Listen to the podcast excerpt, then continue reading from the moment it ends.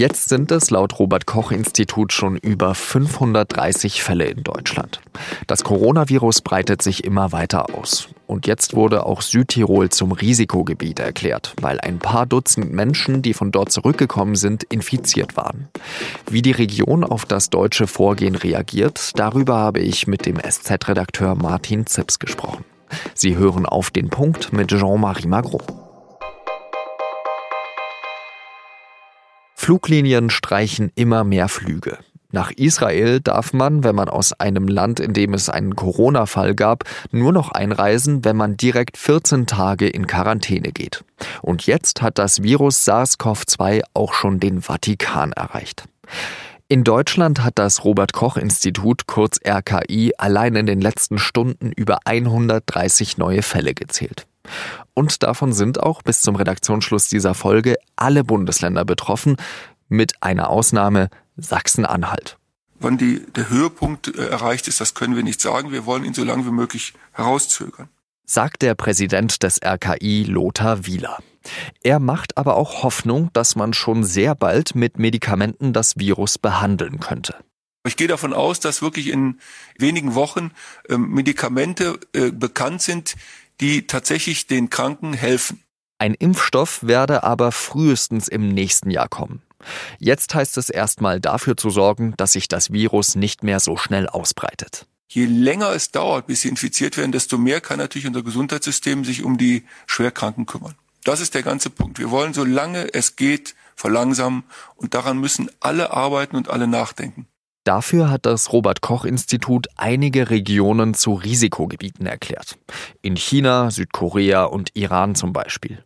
In Europa sind es italienische Regionen, die Emilia-Romagna, die Lombardei und die Stadt Wo in der Provinz Padua. Und seit dieser Nacht zählt auch eines der Lieblingsurlaubsziele der Deutschen dazu, Südtirol. Südtirol selbst meldet zwar bisher nur zwei Fälle von Coronavirus, aber es gibt schon 36 Infizierte in Deutschland, die kurz davor in Südtirol waren. Eine Reisegruppe aus Potsdam ist deswegen am Donnerstagabend vorsorglich auf das Virus getestet worden. Dabei geht es um 70 Schüler, 17 Begleitpersonen und einige Busfahrer. Welche Folgen es für Südtirol und auch für Menschen hat, die dort gerade erst waren, darüber habe ich mit Martin Zips gesprochen.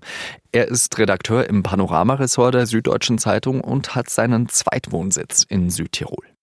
Ich war gerade eben erst in Südtirol. Ja, das kommt daher, dass meine Frau aus Südtirol ist und wir da die Schwiegereltern noch haben in Bozen und deshalb fahren wir da öfters hin. Sollten wir jetzt eigentlich in einem zweimal drei Meter großen Raum sitzen oder das Studio gleich unter Quarantäne stellen? Ja, die Stimmung ist ein bisschen so. Ähm, die Leute haben aus verständlichen Gründen ja Angst.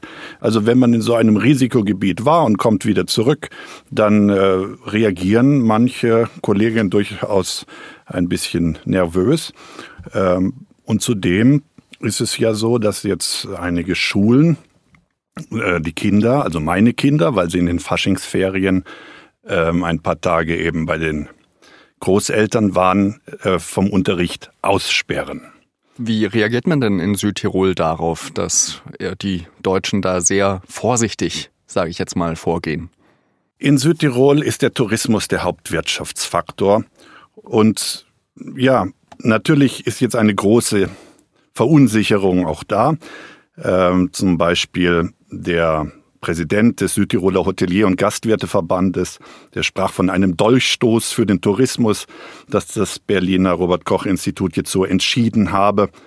Das ist die eine Seite. Auf der anderen Seite muss man sagen, gerade war die Biathlon-WM in, in Antholz. Ja. Großes Ding mit vielen, vielen tausend Menschen dort.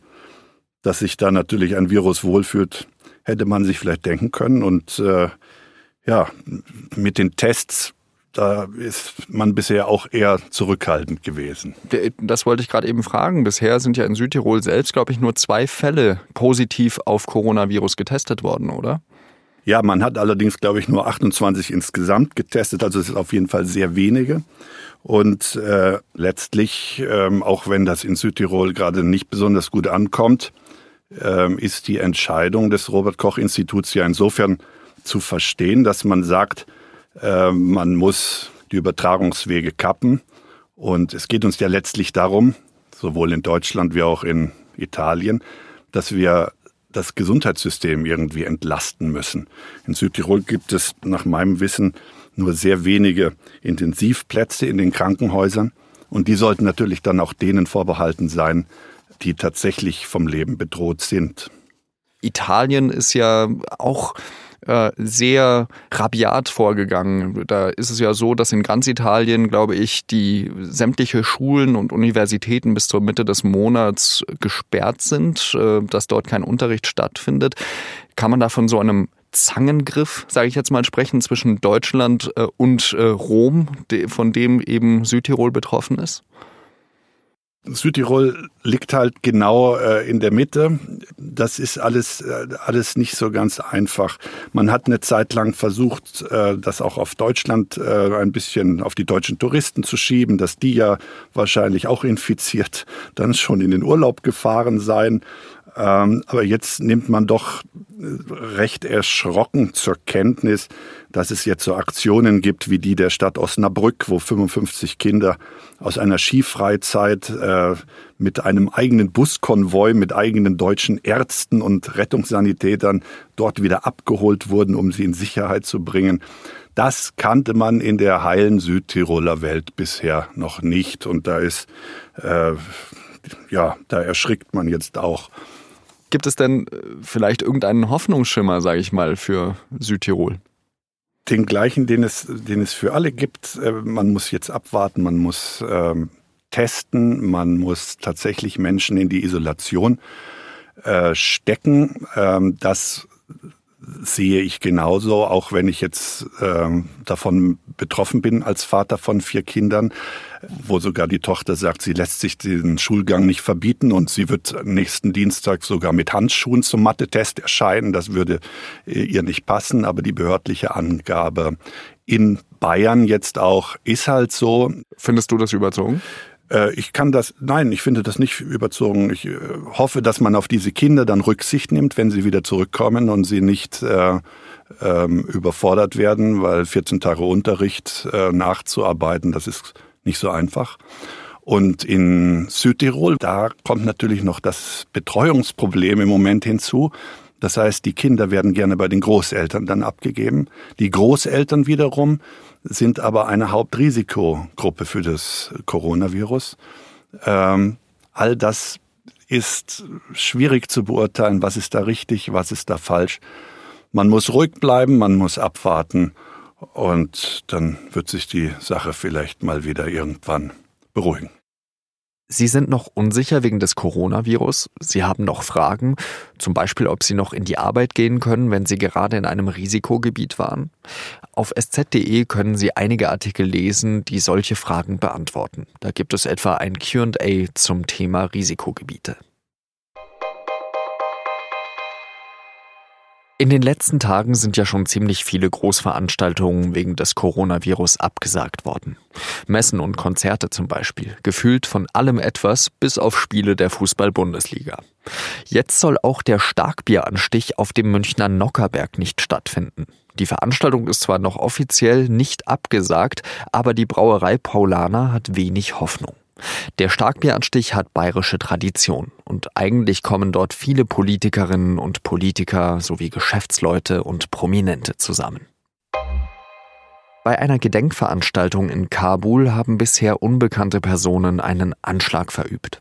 Zuerst soll eine Explosion zu hören gewesen sein, danach haben Angreifer das Feuer mit automatischen Schusswaffen eröffnet.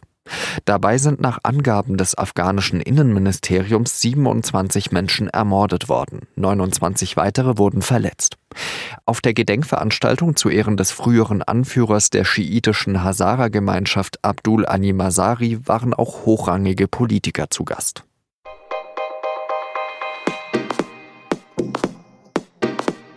Die Grünen sind die Partei der Stunde, die Partei der schönen Worte. Und trotzdem, sagt mein Kollege Roman Deininger, bleiben sie in vielen wichtigen Fragen seltsam unentschlossen.